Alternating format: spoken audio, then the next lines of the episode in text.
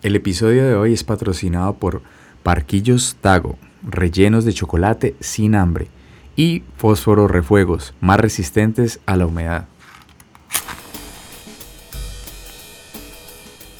Mientras le echan candela a la vela, recuerden apoyar este podcast escuchándolo y siguiéndolo en Spotify, iBox, Apple Podcasts. Los links están en la descripción de YouTube. Y en YouTube con un like, suscribida más campana y una compartida en sus redes sociales. Hola y bienvenidos al Caseto. Mi nombre es Carlos, su MC.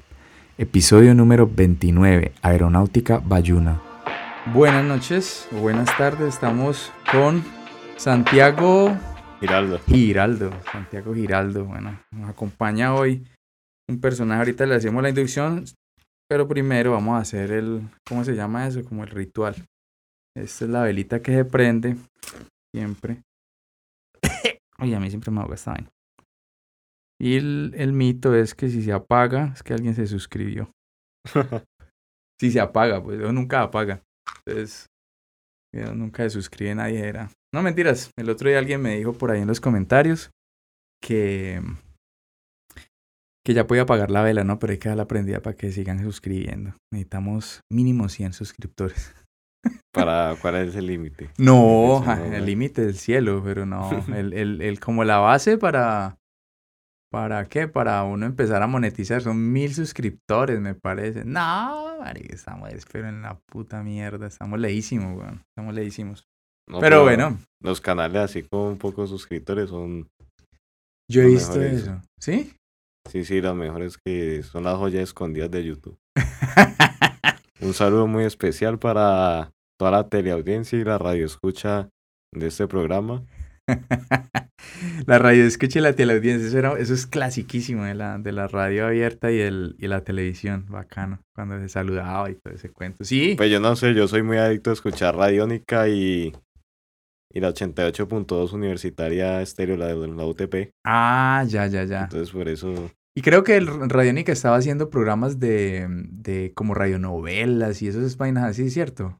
¿O qué? a ver, yo lo escucho más que todo el, el Top 25 los fines de semana y hace mucho especial de, de rock en español y, mam- y en las tardes tipo tipo 6 ponen solo música y en las mañanas eh, el despertador radiónica que también es pura música cuando hablan los, los locutores y más bien poco ¿Verdad? que sí que que llaman pues invitados o, o dejan que los llamen los No te cuaja mucho, ¿y eso por qué, Santiago? ¿cómo? Que no te cuaja mucho cuando hablan los invitados o algo así. Sí, porque pues no, o sea, lo escuché, o sea, Radiónica me gusta es por la música. Ya, claro, sí. Y es que pone muy, muy buena música, weón. Es muy buena música. Yo, yo sí alguna vez escuché, creo que ellos estaban haciendo como unas radionovelas con efectos y todo, y entonces sí, eran como de superhéroes, eran bien bacanas, pero eran en las noches. Creo que en las, a las 7, 8 de la noche. El perro siempre tiene que salir. Ese man no puede faltar en, en los podcasts que, que se hacen, no puede faltar el, el man por allá latiendo. Pero bueno, afortunadamente la gente que sigue el podcast, eh, creo yo pues que le gustan los animales, no sé. No debe faltar pues el, el apático, ¿cierto? No hay un recordatorio de que el perro está vivo. Eso. de que está con vida. Que... Bueno, Santiago, entonces la vaina es que usted mm, le jala la aviación, ¿cierto? Correcto. en sus aparentes ah, cortos años de vida, porque es muy joven. Y entonces, ¿cómo es el trasegar suyo? A ver, ¿cómo llegó hasta acá? ¿Con, ¿En qué alas pues llegó?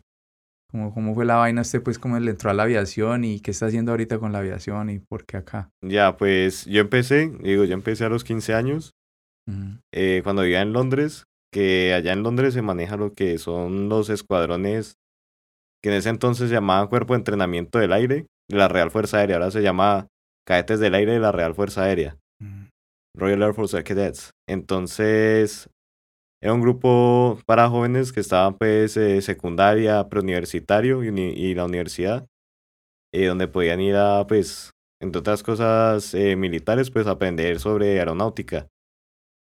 historia de la aviación, aerodinámica, funcionamiento general de las aeronaves, bueno, Mm, etcétera, todas las materias básicas que uno ya después ve cuando hace la carrera. Entonces se adelanta mucho. ya. O sea, era Los- como, como una especie, pues poniéndolo como en términos eh, sencillos, como un preuniversitario para entrar a, a la Fuerza Aérea o algo así. En el pasado Era era, era una vía para entrar a la Real Fuerza Aérea. Ah. Ahora, digamos, no necesariamente eh, es así, pues también podía uno salirse a, Ah, ser comercial. sí, o bueno, hacer cualquier carrera, sino que ya no era enfocado específicamente a la, a la RAF, sino simplemente a, a formar pues gente en el ámbito aeronáutico. Ah, qué bacano. ¿Y cuánto tiempo estuviste ahí? Cuatro años. Cuatro años. ¿Y ese es el tiempo o, o en algún momento, o es más tiempo? Sí, me hubiese podido estar hasta los 20, Sí. pero me salía a los casi 19. Ah, completaste casi el curso, pues. O sea, Sí, no, ¿cuántos- pues eh, allá digamos no, no era un curso. No, pues dentro de allá- eh, dentro de la organización se podían hacer varios, varios cursos. Ya. Ya dependía pues de qué tanta suerte tenía uno de que lo escogieran o que al escuadrón le asignaran tantos puestos en un curso así y, y que el comandante pues lo recomendara a uno. Ahorita, ahorita me ocurre pensar, es- de pronto es como una inquietud, no sé, es, es- como cosas que uno escucha por ahí. Yo alguna vez estuve haciendo pues como las vueltas para entrar, pero era una, pues aquí como en la Fuerza Aérea, pero una vaina como, como profesionales que pueden entrar a esas fuerzas, pero digamos hacer eh, trabajos mm, que no tienen nada que ver con, con el en sí el- la, la parte central. Pues por ejemplo, Fuerza Aérea, no era entrar a manejar aviones, ni toda esa parte, ni helicópteros, sino Mm. que como por ejemplo un arquitecto sirviéndole a la Fuerza Aérea.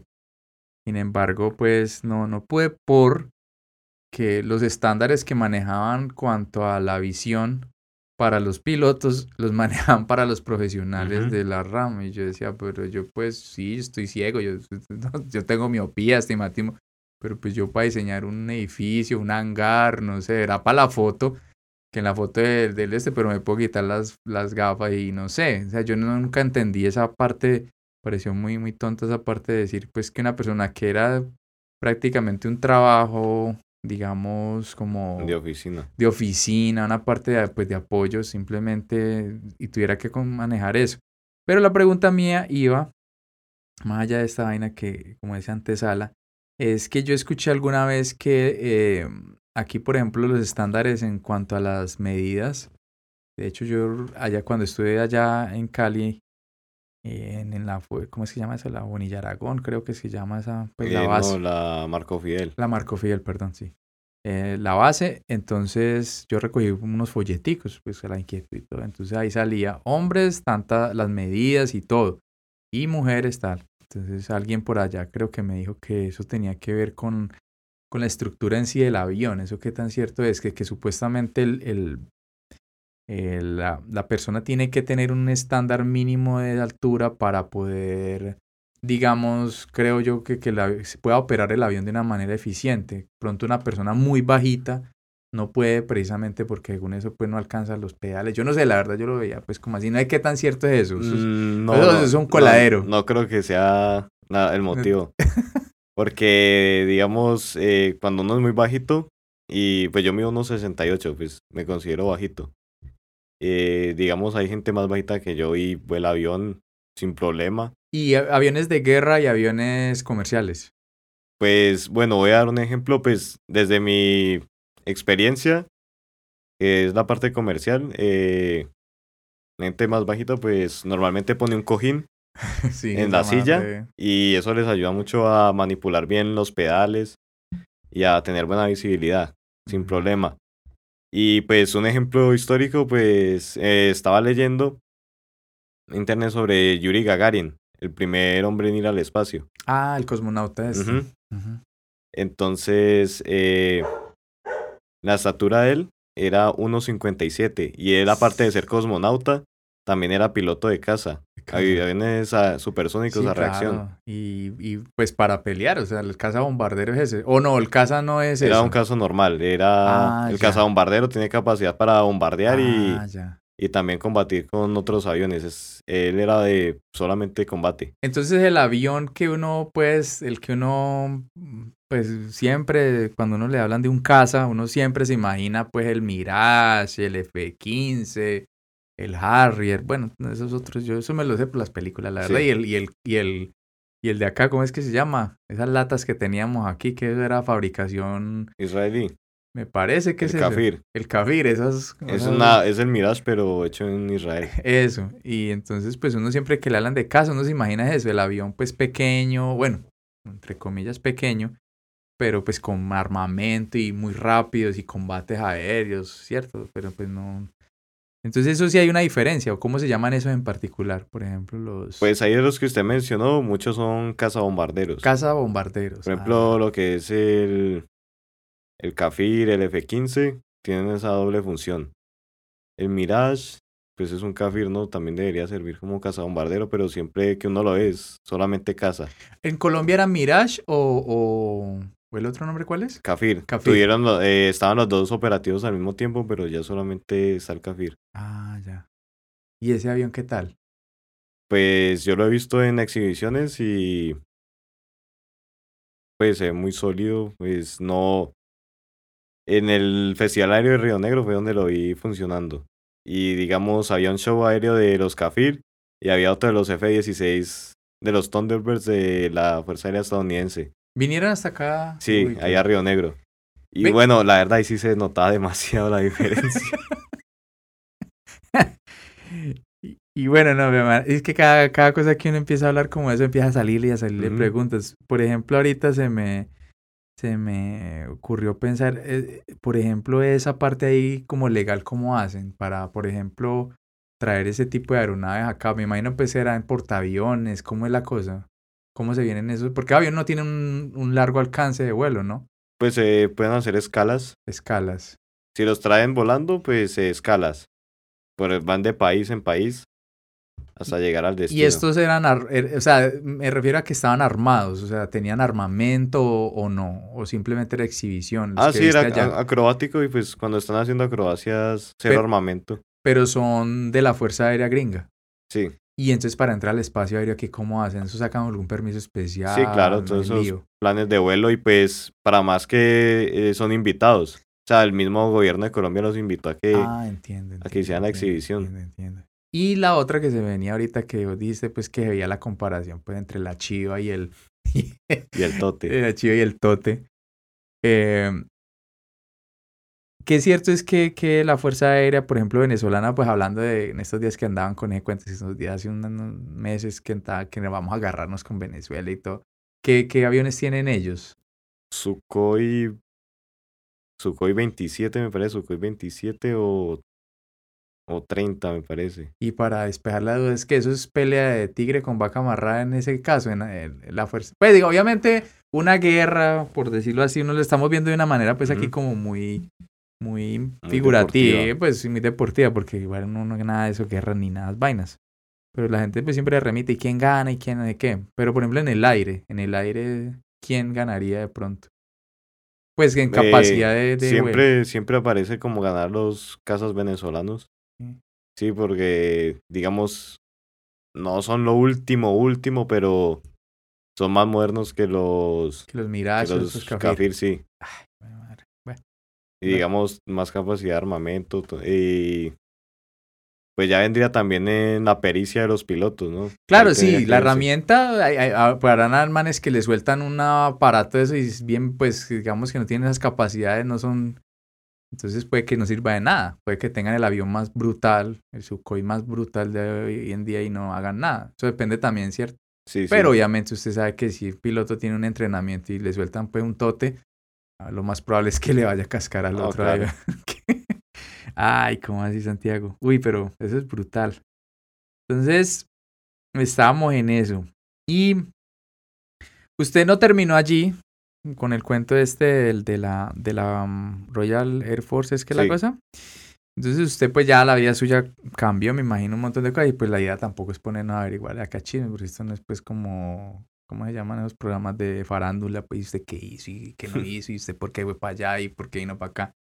Pero ahorita entonces usted está camellando en, en algo que tiene que ver con la aviación aquí. Sí. Y eso es que... Bueno, eh, después de, de salir pues de, de los cadetes, eh, me metí a hacer el curso de piloto de, de comercial de avión aquí en Colombia. Eh, duré dos años, me saqué la licencia y bueno, el día que terminé, pues dije yo, no tengo nada más que hacer, ya hice todos los exámenes, ya simplemente me falta esperar que me aprueben la licencia.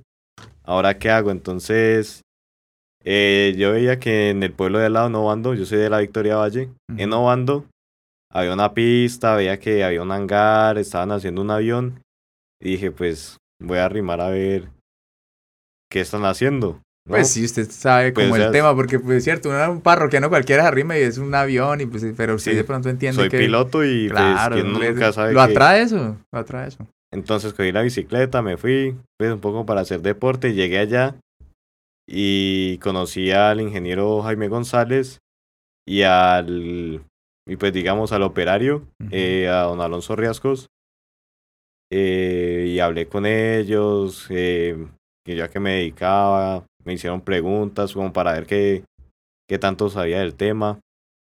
Y bueno, y entablamos pues ahí una, una amistad.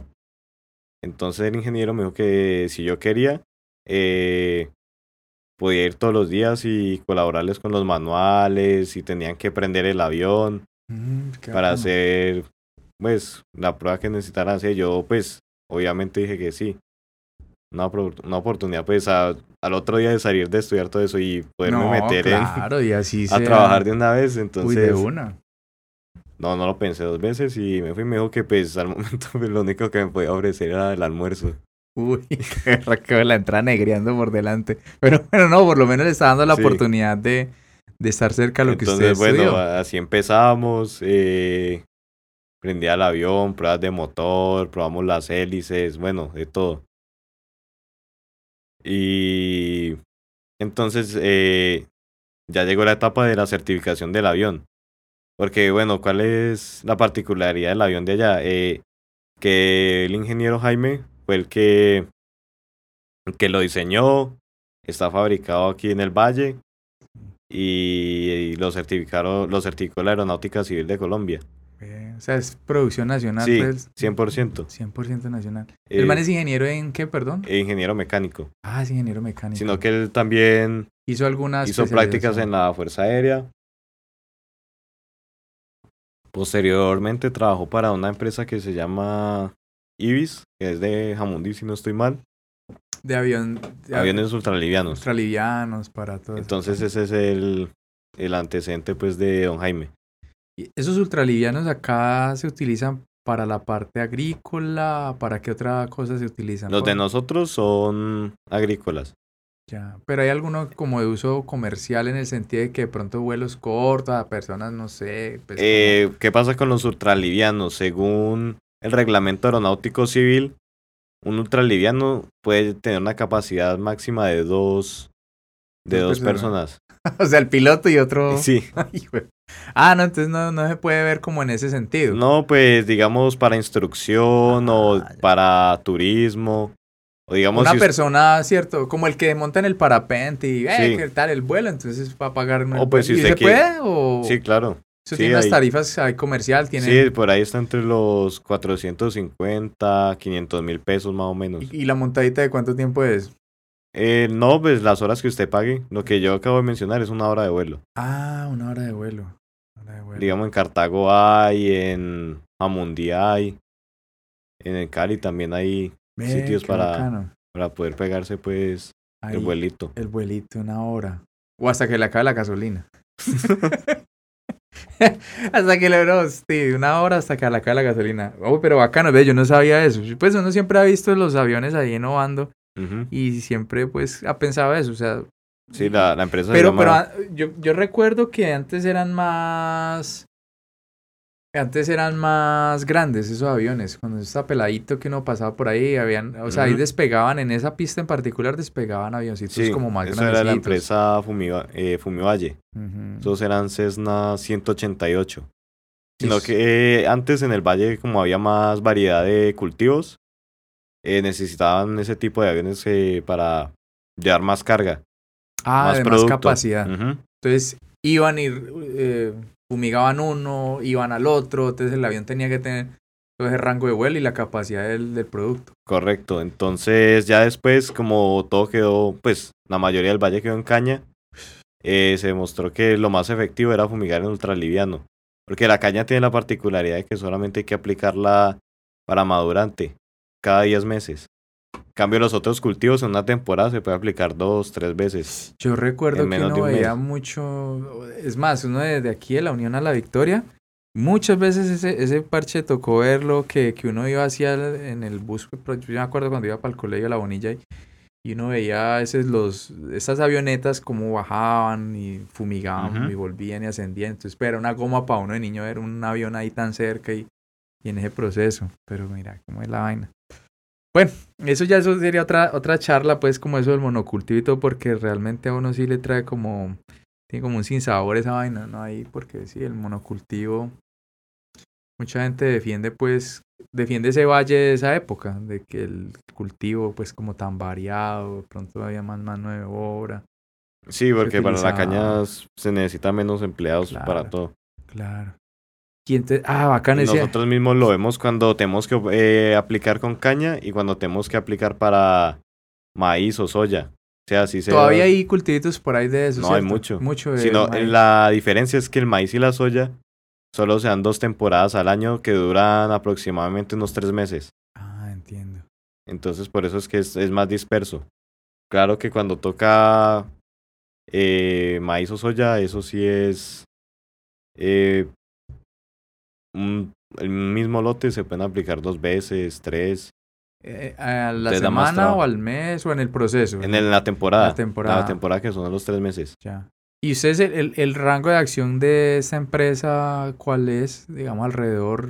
Me Eh, imagino yo también por la capacidad del avión. Sí, bueno, el avión tiene una autonomía de tres horas, que la verdad para un avión de fumigación es, Bastante. es bastante bueno. Pero nosotros como tal hemos calculado un rango de unos 20 kilómetros alrededor de la pista para, para pues tener un margen de ganancia bueno. Si nos tenemos que extender más de los 20 kilómetros, Se tendría que cobrar más. sí, una ta- eh, se incrementa la tarifa. Ah, ya, ya, ya, ya, ya. Ah, pero es, o sea, alrededor es sí, bastante.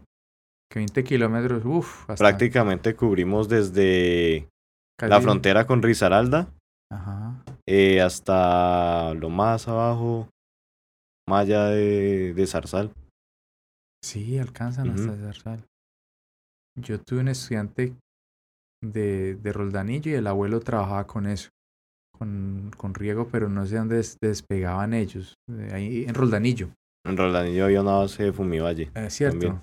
El hombre ahí, yo alguna vez llegué a ver una muy cerca. Y la estructura del avión era como, yo no sé si vos viste Mad Max, en la tercera, la tercera parte, que hay un man que es un piloto de avión. ¿No he visto alguna de esas películas No, no. apocalípticas? Hay un man ahí, el, el avioncito tiene una estructura como, parece como una, como una pirámide, por decirlo así, pero de tres lados. Entonces el avioncito y es como un, tiene hélice, ¿no? Él despega, pero vuela también como muy rápido y ahí pues el man rescata este y ese avión particular que vi ese día eh, no era un ultraliviano, no se veía tan nuevo, pero sí se veía pues como por la estructura en sí del avión no, es- no es como tan consistente como el otro, los aviones pues que de hecho de, de la parte como de la cabina a la, a la cola es parece a veces como las de los helicópteros. Estos helicópteros Sí. sacuditos son así. Por eh, la ubicación del motor. Ah, Como el motor va atrás, eh, eso se Ah, llama em, tipo pusher. pusher. Entonces por eso, por eso tiene que estar la cabina aquí y la cola salida de para, para un lado para que la hélice no, Claro, no, no tenga nada en el camino que se pueda llevar. que se pueda llevar. Uf. Los otros, los que tienen el motor adelante, son tipo tractor. Tractor. Mm, ya. O sea, arrastran y el otro Ujú. empuja. Ah, correcto. Uy, qué bacano eso.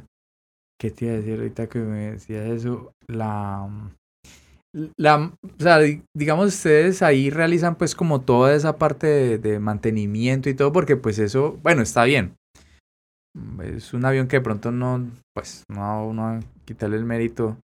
a que solamente ande una persona, pero pues anda el piloto en él y el piloto se supone pues que en caso de una emergencia no, no va a tener pues como la reacción que una persona que no tiene ni idea cómo funciona el chéchere cuando va a caer y uno, ¿cierto?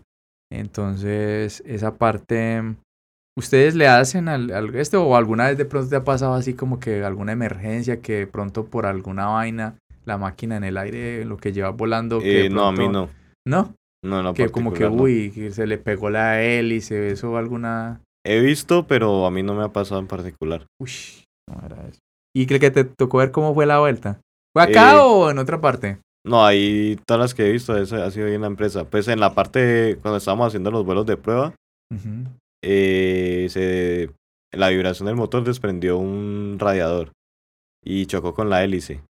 Entonces, eh, el piloto que estaba volando en ese momento, pues muy veterano, logró planearlo desde Obando, digamos el casco urbano de Obando hasta la... Siempre Hasta la pista sin problema. Esos 500 metros, un kilómetro. kilómetro, más o menos. por ahí. Uy. ¿Y cuánto pesan? e- ¿Eso se puede planear en esos aparatos? Sí, tiene un... ¿Cómo se dice? Un ratio, un... De 1 en 12. Eh, o sea, por cada pie que desciende, eh, va horizontalmente eh, 12 pies. O un metro que desciende, 12 metros hacia adelante. ¿Un pie o un, o un metro? Porque el Es pie son ratio. 30. sí, Ah, es la un ratio. proporción. Sí, una proporción, eso. De 1 en 12. Ah, o sea, por cada que él va cayendo un metro, puede avanzar 12 Correcto. metros en, en- de frente. O sea que el man ahí estuvo... No, pues. ¿Y el man a qué altitud venía? Que le alcanzó Venía a dar. por ahí unos 3.500 pies. Ah, entonces le daba, le daba, ¿cierto? Haciendo pues como la proporción. Sí, no, tenía... No, pero los pies, yo estaba, es que Ujú. 3000 estaba viendo en en kilómetros, ¿no? ¿Cuántos pies venía el hombre entonces? En, kil- eh, en, en metros. Uf, en metros. No, ahí sí tendría que ver la calculadora para hacer la conversión, pero Pero mil pies, ¿cuántos son? ¿Cuántos Mil. metros son? son más o menos unos 300. A ver, yo lo tengo más fácil. Calcular más fácil como 50 pies son 15 metros. No, pero es que ya la, la Sí, quebró mucho, ya nos tenga que multiplicar mucho. Pero esa es la manera en la que Pero yo bueno, el hago caso la es que- conversión así El rápida. caso es que el hombre le, to- le, le la pudo sortear porque por más que usted quiera, esa es la vaina del aparato. Por más bravo que sea el man, no lo puede hacer rendir más de 12 metros en horizontal cayendo un metro, ¿cierto que no? Correcto, o sea, ese lo que está demostrado pues Por, científicamente en las pruebas de que es así. Ah, obviamente un, piloto no experto le cae boom, y va en pica y no es capaz Pues de a ver, uno, 12 metros. uno en el curso pues tiene que aprender a hacer todas las emergencias. Ay, bueno. Entonces, digamos, en aviación agrícola, hay una palanca que lo que hace es que abre unas compuertas en la parte de abajo del avión. Y cuando el avión va cargado, entonces él saca todo el producto, todos los químicos los bota. Eso aliviana el avión y hace que pueda planear por más tiempo. Entonces el procedimiento es alar la palanca, que caiga todo el producto, inmediatamente buscar la velocidad de planeo. Digamos, hay aviones en los que pueden ser unos 70 nudos. Por ejemplo, en el de nosotros vienen siendo unos 50, no, 40 nudos más o menos. 40, 45, 50. O sea, ese es el el rango rango. bueno para planear. Eh, Nudos, y- traduciéndolo a kilómetros. Es que estaba hablando, me imaginé que... ah, bueno, un Porque nudo. no todos, no, no todos los, creo yo pues, es que no todos los suscriptores, los que están escuchando ese podcast, son marineros, ni, ni, ni Ah, andan- bueno. ni manejan avión, entonces pues, yo no tengo ni idea que es un nudo, la verdad, eso Bueno, un nudo viene siendo que... es una milla náutica por hora. Una milla náutica equivale a 1.852 eh, 1.8 1.8 kilómetros, o sea, es casi la Ajá. milla normal, la milla es 1600 metros por hora. correcto. Una milla. Ah. Sí, oh, siempre. ¿Y a cuánto es que es, es? No, pero entonces, venga, son 30 nudos. Ve, 40, de 40 a 50 nudos, la velocidad óptima para planear. Sí, Entonces, eso viene siendo cuánto en kilómetros por hora. por ahí que entre 80 y 100 más o menos, o sea, haciendo Ahí como No, a de sí. pájaro, pues, pero como para dar una idea en kilómetros, esto es para que se ubiquen los que están escuchando el podcast. Ay, mariachi. Siempre, siempre rapidito. Pero, por, bueno, viene la, entonces la otra pregunta. ¿Por qué no se puede más rápido que el avión venga más, más soplado y es poner más en riesgo la planeación? Si el avión viene más rápido, Eh, no, por encima. no para nada. Eh, todo se compensa, ¿no? Entre más rápido vaya uno, eh, digamos, a la hora de nivelar o algo, pues con la velocidad que tiene va a mantener una sustentación. Más tiempo. Ah, ya. Pero digamos como que llega al 40, si menos de 40 y si ya el avión empieza no así Entra en pérdida. En pérdida que es para abajo. Sí. La nariz de para Eh, abajo. la- el- las alas dejan de producir la sustentación, entonces Sí el avión se desploma. ah, es más o menos, bueno, estamos diciéndole que va a comprar un planeador y todo ese cuento, no se fíen estos datos, pues, porque no están exactamente, o sea, es un... No, no, eso Una me, o sea, lo aproximación. estoy haciendo promedio, Sí, pues, sí, para... sí, porque después alguien va y compra un avión, ah, es que, que ese avión botó las pepas a los 40 kilómetros por hora y es que yo estaba escuchando un podcast y estaban hablando con un man que, Cada que avión, maneja y que no sé qué. cada avión tiene un manual, el manual, el Le- POH, Le hacen el manual. le llaman el... eh, como el libro, el manual de vuelo o Pilot's, Hand- eh, Pilot's Operating Handbook. Todos lo tienen, entonces ahí le explican las velocidades en la que entra en pérdida, velocidad de planeo. Todos los aviones traen eso. Sí, todos, todos. Todos, todos. Vi hablando ahorita que alguien de pronto le dé la inquietud por comprarse un aparato, eso lo puede comprar comercialmente, como usted va a un concesionario, ah, necesito Sí, un planeador. problema. No le preguntan, pues, usted para qué, para trans... Pues, igual no, no tiene una capacidad de transporte así, pues, muy, muy grande. Mm, correcto, o sea, lo importante es que esté, pues que tenga todos los, como un carro que tenga todos los papeles al Ah, día de la aeronáutica, que esté certificado, pues, de quién es el dueño, para qué lo va a usar, Ah, dónde lo va a ubicar. Ah, no, que no se puede. bueno, Si es, por ejemplo, como para llevar así ayudas humanitarias y todo a otras islas y todo, uno tiene. Pues, digo yo, esas son unas ideas que le da uno a la gente. Pues, como hay empresas de aviación que prestan sus aviones para pues, transportar ayuda humanitaria. Entonces uno dice Sí, pues, que también. Las patrullas aéreas. eso. Pero bueno, es que ahí le cae duro a la policía, porque pues imagínense, le reten a uno en la calle, pero imagínense los tombos como hacen para caerle a uno arriba. No. Eh, bueno, pues ahí, Ellos llegan, yo creo, de alguna ahí, manera. bueno, ahí hay aviones que se usan, hay unos ultralivianos que los usan pues para el transporte de, de productos ilegales, digamos. Entonces, eh, un- se reconocen porque De no materias primas ilegales. Porque no llevan matrícula, no les pintan las Ah. matrículas. Son así en blanco. Como, Correcto, como ajá. los carrobombas que no tienen placas. Sí, en, en Ovando han incluso interceptado uno que otro. ¿Sí? Sí, pues no en la pista donde trabajo, sino en la una que está más escondida. Eh, Estamos dando ya coordenada acá. No, venga, eso hace parte de la ficción. O sea, hay que aclarar que, que esto, esto es, esto, como dice el cuento, basado en hechos reales. Nada de lo que estamos hablando acá es real. sí, pudo no haber sucedido. Pudo no Eh, haber sucedido. Entonces, ¿qué pasa? Eh, eh, hay zona- hay zo- el país está fragmentado en zonas de control aéreo. Se llama TMA. ¿Y eso qué significa, sigla? Eh, Bueno. Término. está ¿Pero es en inglés? Sí. Ah, bueno, un término. Bueno, listo. TMA, que sepan que es una. Que se... Y entonces esas zonas, como, De un ma- como, un, como, un ma- como un mapa, pero para los aires, pues, como las zonas donde hay. Sí, digamos, como si se dividiera, si se dividiera el país en departamentos, pero se dividen pues en TMA. Claro que pues no, no tiene nada que ver con, los de, Sí, con la forma que tienen los departamentos.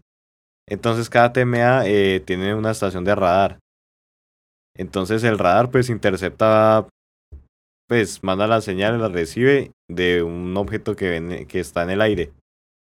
Y Un omnivolador Cuando- identificado. como cuando, sí, cuando identifica un punto que no, no, no tiene ni plan de vuelo, ni tiene un, un código, pues un código transponder, es un código que uno le tiene que poner al avión antes de despegar Mm. para poder ser identificado en el radar. O sea, si no es lo- como una especie, algo que está emitiendo una Sí, señal. Es Pero no, no está identificado para nada. Ah. Entonces, eh, ahí se procede a averiguar a cuál es la identidad de, del objeto. Entonces ya empieza Las- el, eh, los controladores eh, aéreos a buscar quién, eh, quién va ahí, a que se reporte. Le, le hacen, lo, lo pueden Sí, contactar por, por radio. radio. Eso te iba a preguntar antes de que me huele. ¿Esos aviones que ustedes operan tienen su, su radio? Eso, Sí. es, eso es reglamentario en todo avión. En todo avión, sí. Ah, ya. Eh, entonces, si no responde, eh, se procede a llamar a los, a los aviones interceptores de la Fuerza Aérea. Los caza, bueno. Esos, esos fakir. fakir. Kafir, esas vainas latas. Entonces, ellos, ahí hay un procedimiento de interceptación de aeronaves que si no responde, si no obedece el avión que está siendo interceptado, se puede proceder a, a derribarlo. Sí, así de puro, o sea, el avión se le, como uno ha visto en las pelis, yo sí me reeditar Ujú. las pelis porque pues cierto, uno tiene más donde no tiene pues, amigo en la fuerza aérea ni montarse en eso. Pero entonces uno ve cuando tran, entonces el avión se le parquea al lado y empiezan a hacerle señales y, y con, le hablan. Entonces si el man nada, chao. Sí, Uy. Entonces eh, eso es lo que pasa con los aviones sin matrícula. O así es como, eh, digamos, el Estado eh, controla las vías aéreas eh, de que no estén transportando productos ilegales. Ya la otra, la más común, es en las terminales, en los aeropuertos, en los aeródromos. Llegan y hacen como una inspección y tran. Ah, bueno, pero eso ya será pues como decimos acá en el algor popular, eso ya se ha piado, cantado pues. Pues puede ser o O pues una de esas, una, le un dio por policía, hacer- pues, un policía, un, lo logró. un, un Sérpico, pues ahí. ¿Usted vio la película? Sérpico. No, no, no. Píllela, es buenísima. Es la historia de un policía honrado. Y entonces cuando, cuando eso ya se volvió pues un referente en la cultura popular gringa y en el cine también, cuando vos escuchás a alguien que, ah, en historias de policía y cuando el policía pues las pica como de, de correcto, es como por molestar, le dicen Sérpico. Porque es, con Al Pacino, es una película de los 70, brutal. Ese man es un policía en Nueva York y se ve la olla podrida, pues que es, que es el, departamento de policía de Nueva York. Y el man es así, recto, pana. Y es un policía y eso lo mandan a patrullar. Pero es, es brutal. Entonces, de pronto un sérpico por ahí, entonces el que logra pescar eso. Vea, pues, cuente, uy, eso es delicado. Pero ahorita me sale otra vaina. Pero eso ya es como las conjeturas, ¿no? Ya la teoría de la conspiración, ya aquí nos estamos metiendo en otro cuento. Eh, por ejemplo, yo pienso ahorita que uno nunca escucha noticias de eso. que un avión fue derribado con... ¿No?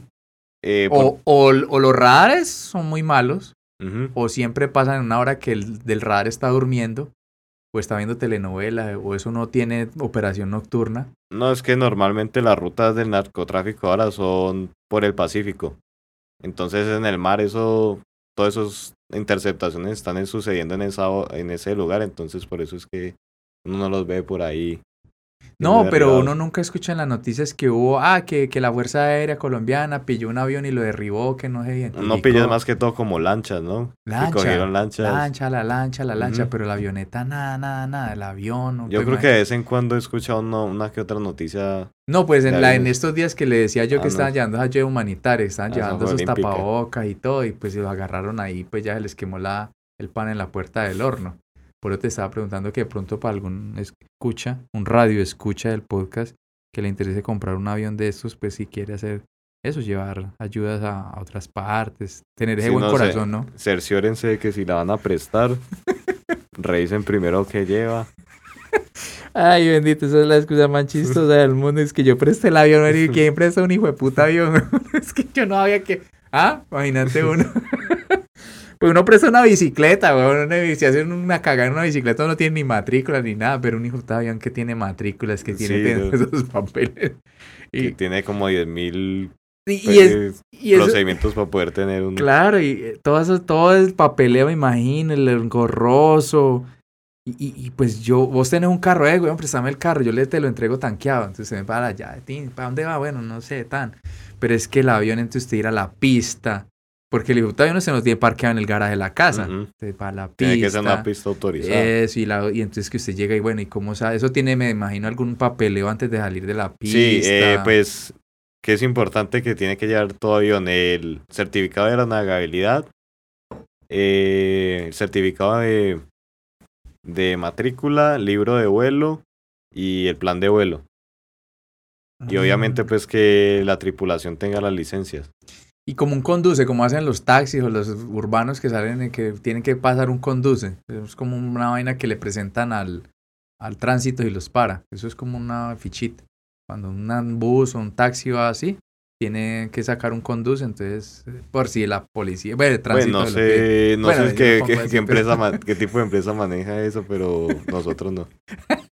Eh, Ya, usted Trin, la del conduce, Trin, ya. eh, ya le estoy poniendo. Eh, bacano eso. Bueno, es bien, bien interesante esta vaina.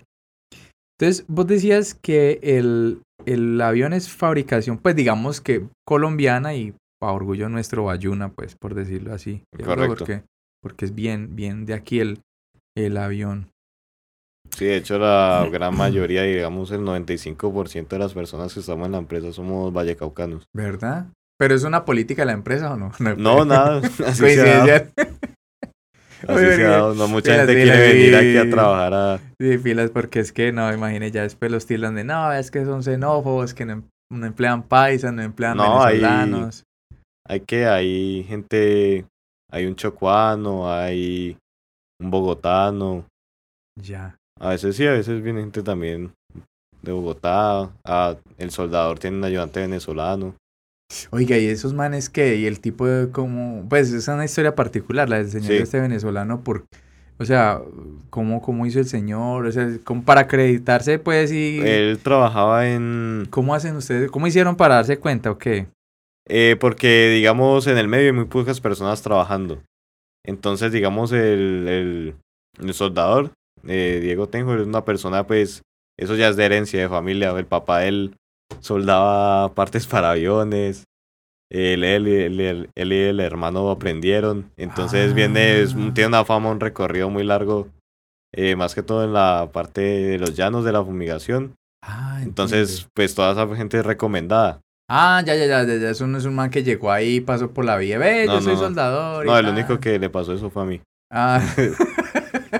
ah, lo único que tú vas, oiga, pero bacana esa historia, muy bacana, porque pues eso es como de película, uno imagina cuánta gente tiene la oportunidad de llegar hacia una pista, ah, yo sé Ujú. manejar avión, ah, venga, montese, Y don Diego, pues él ha trabajado en, en Argentina, fábricas de aviones de Argentina, eh, reparando en Venezuela, en el llano.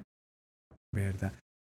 Aquí en, en Colombia, por ejemplo, ¿en qué otras partes maoquines son como los fuertes en fabricación? Porque sea como sea, pues porque uno siempre mm, trata como de, a veces como ese síndrome del impostor. ¿Usted ha escuchado hablar de eso? Que uno no... Síndrome del impostor es que vos genera, vos puedes tener unas capacidades, pero vos siempre dudas de vos mismo y siempre decís que lo que vos haces no sirve. Y nosotros a veces tenemos como, como que nos pasa eso, que, que sufrimos de ese síndrome del impostor, como que si uno habla de aeronáutica o de aviones, entonces se tiene que remitir a unas cosas locas, a lo que siempre ven las movies o lo que uno ve como referencias pues internacionales. Pero digamos que eso es un logro para un, para un- digamos, a la, para el país, la ingeniería y todo eso, que se produzcan ese tipo de cosas acá. Bueno, pues, el clúster de fabricación de aviones en Colombia está en el Valle. sí. Entonces todas las empresas que fabrican aviones en Colombia son del Valle. ¿Y, Eh, y qué tipo de aviones más o menos? ¿Qué tipo de aviones? Todos de tipo ultraliviano. Ah, bacán. digamos, eh, ahora los, ahora eh, certificadas, porque en Colombia se manejan dos tipos de matrícula de avión. Está la HJ para ultralivianos de uso deportivo y está la HK, que es la que usan los aviones de Avianca, Mm. eh, los aviones, bueno, pesados. Pesados o livianos, los de instrucción, HJ, pues, HJ para los ultralivianos deportivos. deportivos. ¿Ahí entran estos Cessna?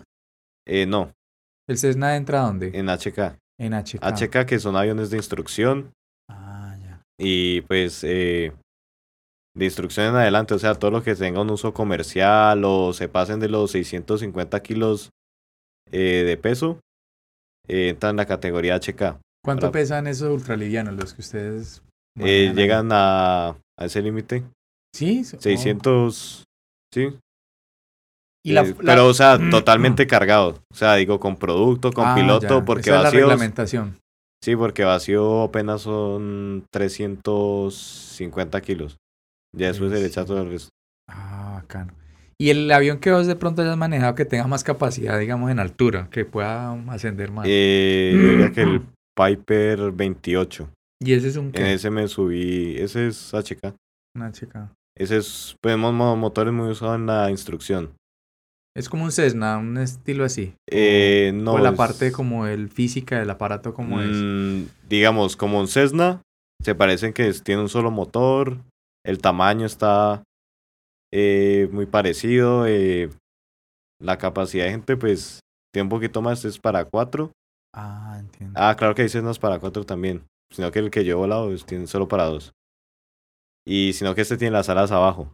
El Cessna siempre, el típico Cessna la tienes arriba. Ah, ya- sí, sí, sí, con unos parales aquí como en Ajá, los montantes se llama. Eso, y que eso va como amarrado a las, a las ruedas. Las ruedas siempre están, ¿cierto? Ahí afuera. Sí, sí, de los que yo he volado, no- ninguno tiene tren retráctil. El que tú dices es que es la cabina acá y los alas Ajá, por debajo. como un avión de aerolínea. Ah, qué más o menos en ese estilito. ¿Y ese cuántos kilómetros así de altitud? Bueno, todo en pies. O sea, yo Ah, me lo sé en pies.